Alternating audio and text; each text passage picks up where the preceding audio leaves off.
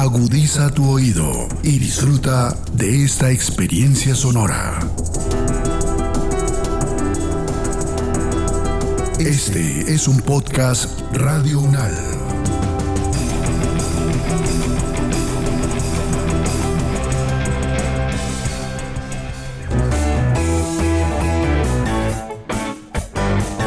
Salud Unal, contigo. Escuchar, aprender y compartir información de calidad sobre bienestar.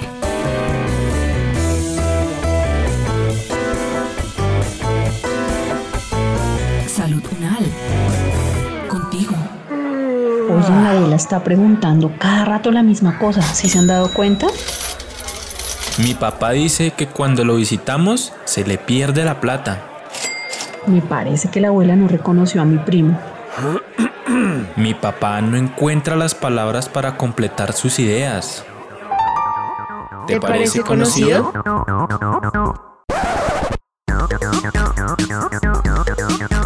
El envejecimiento poblacional es una realidad que trae consigo una serie de condiciones de salud. Por lo tanto, es importante que las sociedades tengan en cuenta estos cambios para pensar las transformaciones necesarias en sus sistemas de salud y de cuidado. El cambio demográfico hace imperante generar servicios y estrategias para satisfacer las necesidades de las personas mayores con el fin de garantizar sus derechos. Una de estas condiciones de salud de gran prevalencia en esta población es la demencia tipo Alzheimer, una enfermedad degenerativa que causa deterioro cognitivo, alteración en el comportamiento social, pérdida del control emocional, entre otros.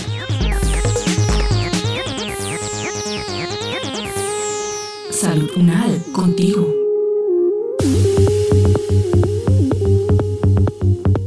La Organización Mundial de la Salud indica que solo una cuarta parte de los países del mundo cuentan con una política, estrategia o plan nacional de apoyo a las personas con demencia y sus familias. La mitad de esos países se encuentran en Europa. Se calcula que más de 55 millones de personas viven con demencia. Se estima que esta cifra aumentará a 78 millones para 2030 y a 139 millones para 2050.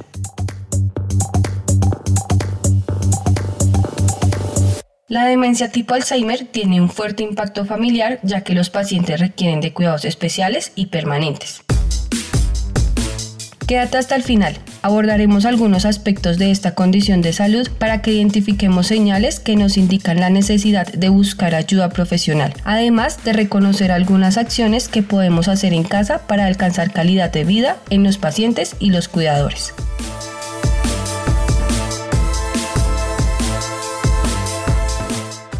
Sara Julieta Romero Vanegas, psicóloga, magíster en psicología con línea de neuropsicología clínica y cognoscitiva, candidata a doctora en salud pública, nos cuenta qué es el envejecimiento y qué es el envejecimiento patológico.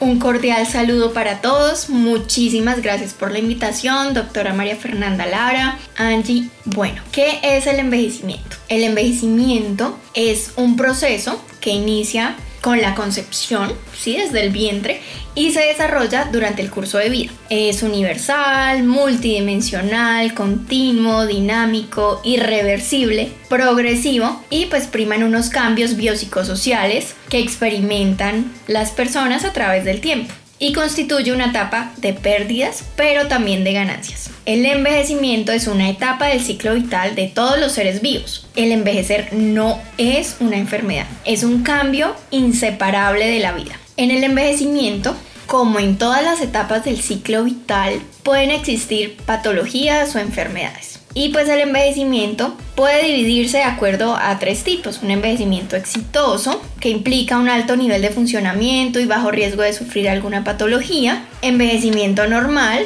entonces no hay patología, no hay enfermedad, aunque pues hay un riesgo de sufrirlas. Y encontramos finalmente el envejecimiento patológico. Entonces, ¿qué es el envejecimiento patológico? El envejecimiento patológico entonces es un proceso donde aparecen unos cambios que se producen como consecuencia de algunas enfermedades, pero también de malos hábitos y no forma parte del envejecimiento normal. Por ejemplo, las cataratas y la enfermedad de Alzheimer. ¿Sí? A medida que avanzamos en edad se producen deterioros Y en este envejecimiento patológico nuestra capacidad de adaptación disminuye, nuestras capacidades cognitivas se deterioran, la personalidad se desestabiliza y nos hace pues más vulnerables a diferentes situaciones. Uno de los retos entonces de la etapa del envejecimiento es el Alzheimer que es un agregado de unos cambios neuropatológicos con unos fenómenos genéticos, clínicos, ambientales, eh, de reconocimientos tempranos. En síntesis, es una enfermedad progresiva, irreversible, para la cual no hay cura deteriora la cognición y tiene un gran impacto en las actividades de la vida diaria. Angie nos comentó que hay un aumento de casos de demencia y tiene razón. Además, hay un caso cada 3 segundos y pues es una de las principales causas de discapacidad y dependencia en adultos mayores, pero también trasciende porque afecta familia, afecta a los cuidadores y también genera un impacto físico, psicológico, social y económico. Lograr una vejez exitosa es el resultado de acciones a lo largo de la vida.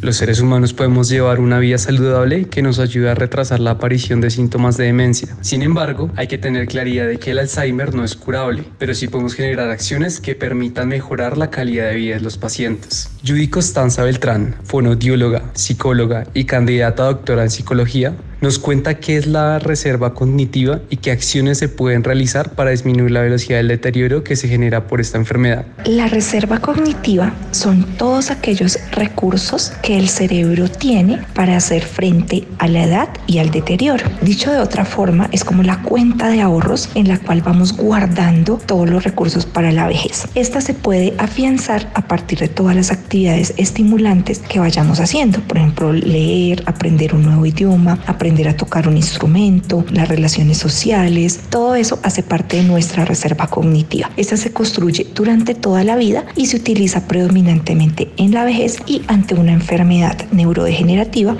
lo que va a hacer que podamos ser más funcionales y mantener nuestras funciones vitales mucho más tiempo. En la actualidad, la enfermedad de Alzheimer no tiene una cura que se haya determinado, pero sí se pueden hacer acciones que mitigan el deterioro. Una de las primeras es adquirir hábitos saludables, como por ejemplo hacer actividad física y mantener actividades también cognitivas estimulación cognitiva, también promover el contacto social, las relaciones sociales, el participar en grupos. Eso va a ayudar a que el deterioro sea un poco más lento. Y también se tiene en cuenta la reserva cognitiva previa que tenía la persona y que va a ayudar a que el deterioro sea gradual y que tengan mucho más recursos para afrontar la enfermedad.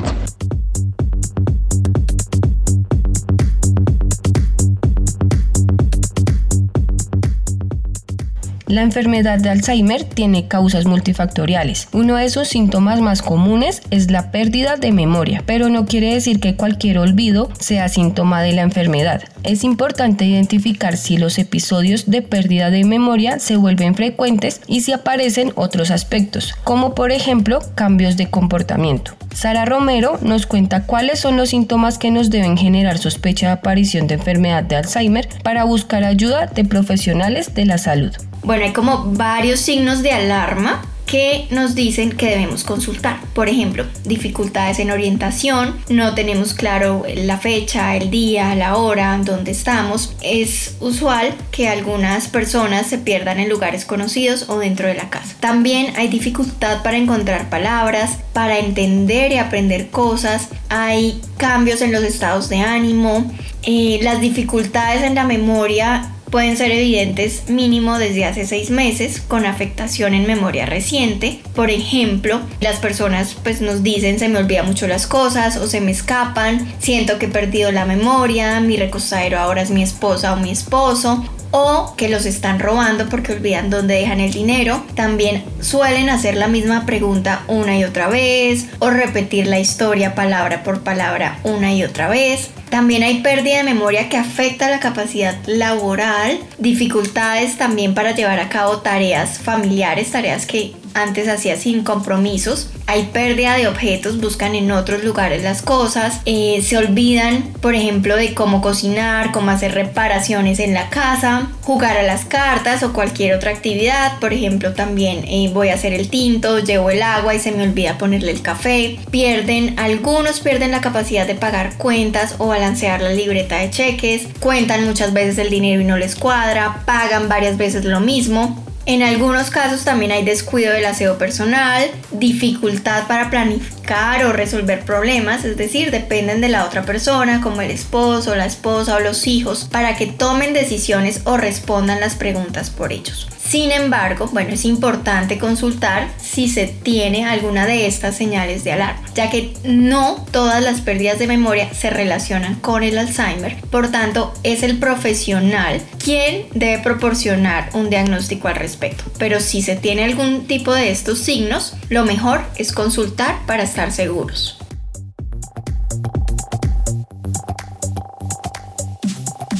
Los retos de los cuales he tenido que tener en cuenta ahora con mi papá es la adaptación para que la casa sea segura. Segundo, entender su nuevo comportamiento. Y tercero, asumir el cuidado permanente que debo tener con él.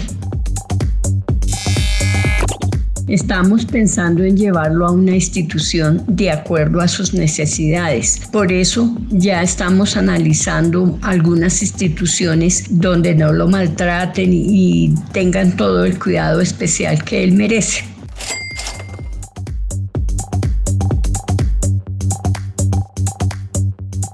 Cuando se cuenta con un familiar diagnosticado con esta enfermedad, se generan muchos cambios en la familia, entre ellos el establecimiento de una estrategia de cuidado. Esta generalmente recae sobre una persona en particular, pero es fundamental comprender que se requieren acciones colectivas para que el cuidador principal no sufra un deterioro de su calidad de vida. Judy Constanza Beltrán nos habla de pautas que pueden servir para la construcción de una estrategia de cuidado adecuada para los pacientes con Alzheimer y sus cuidadores.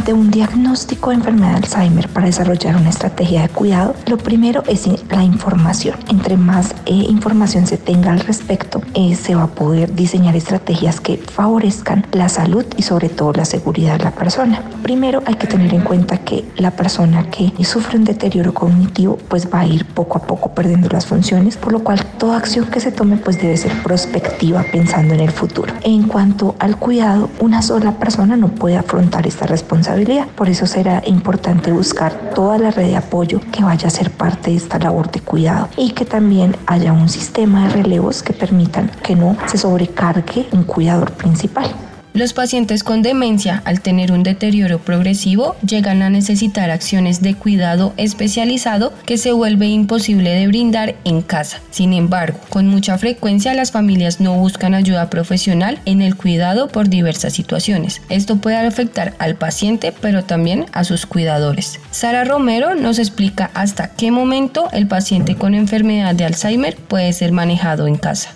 Bueno, cada caso debe ser analizado por separado ya que depende de varios factores. El primero pues es el concepto médico para determinar si en el paciente priman síntomas cognitivos, comportamentales o de funcionalidad. Y aparte del concepto médico, también las familias se pueden apoyar en la ley 1996 que ya empezó a regir, que es la ley de valoración de apoyo para personas en condición de discapacidad. Gracias a esta ley, las familias se pueden soportar en este tipo de procesos, ya que la valoración de apoyo es una herramienta para determinar, en este caso, si la persona con Alzheimer requiere algún tipo de apoyo especial, cuál sería el más apto y todo esto con el fin de garantizarle bienestar y una mejor calidad de vida. Lo segundo, también depende de la capacitación o el entrenamiento del cuidador. Si es cuidador familiar, si es cuidador profesional y si cuenta con las herramientas para hacerle frente a los retos o desafíos que demanda el cuidar a una persona con demencia.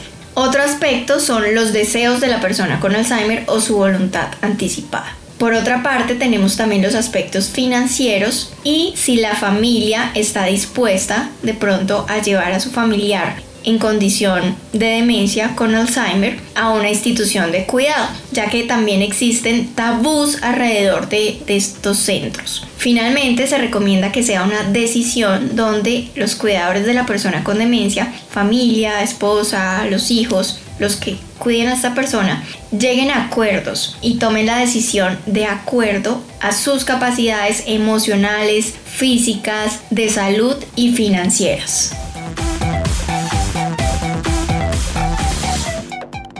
La enfermedad de Alzheimer representa grandes retos para la salud pública, pero también para la vida cotidiana de los pacientes y sus familias. A continuación, escucharemos algunas acciones para mejorar la calidad de vida tanto de pacientes como de cuidadores.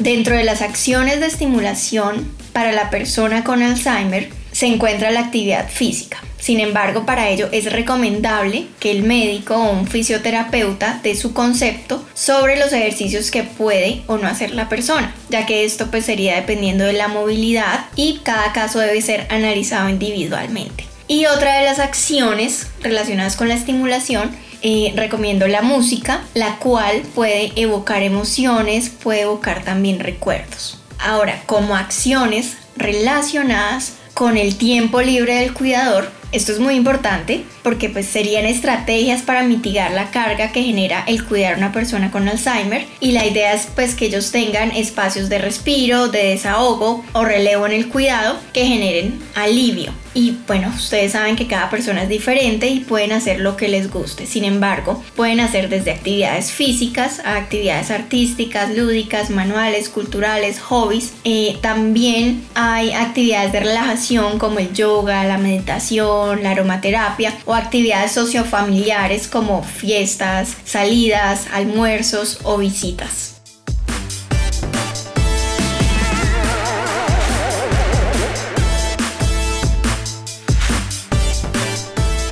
La comunicación con personas con enfermedad de Alzheimer es un reto, dado que ellos por el deterioro de la enfermedad se deteriora también todos los sistemas que permiten la comprensión y la expresión del lenguaje. Una de las primeras cosas que hay que tener en cuenta es utilizar comunicación no verbal, todos los elementos paralingüísticos y extralingüísticos de la comunicación, es decir, la mirada, el tono de voz, las pausas, la proxemia, todo lo que ayude a reforzar un mensaje.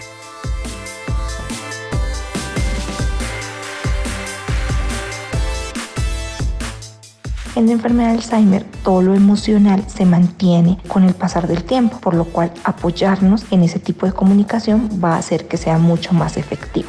otros consejos prácticos son, por ejemplo, simplificar los mensajes y asegurarnos que la persona los está comprendiendo y tener en cuenta que el peor error es razonar con la persona con enfermedad de Alzheimer. No hay que intentar convencerla de nuestras ideas ni tampoco discutir y entrar en confrontación con lo que ella nos diga. Entonces, esas son algunas estrategias para la comunicación que se deben fortalecer y con entrenamiento también en los cuidadores.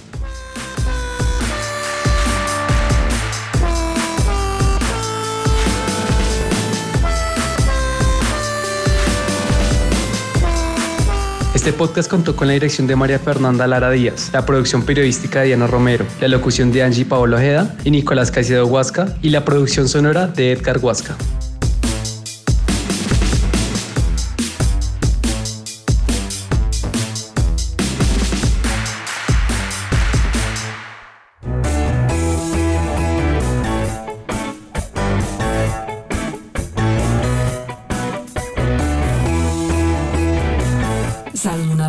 Es una producción de la Facultad de Medicina de la Universidad Nacional de Colombia en alianza con UN Radio. Salud Unal. Contigo.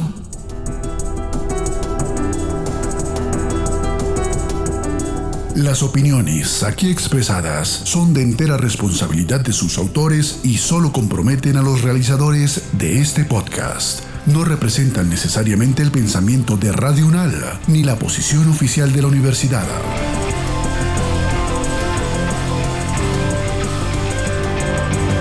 Este y otros podcasts en nuestro sitio web podcastradio.unal.edu.co. Síguenos en nuestras redes sociales. Nos encuentras como Podcast Radio UNAD, Universidad Nacional de Colombia, Proyecto Cultural, Científico y Colectivo de Nación.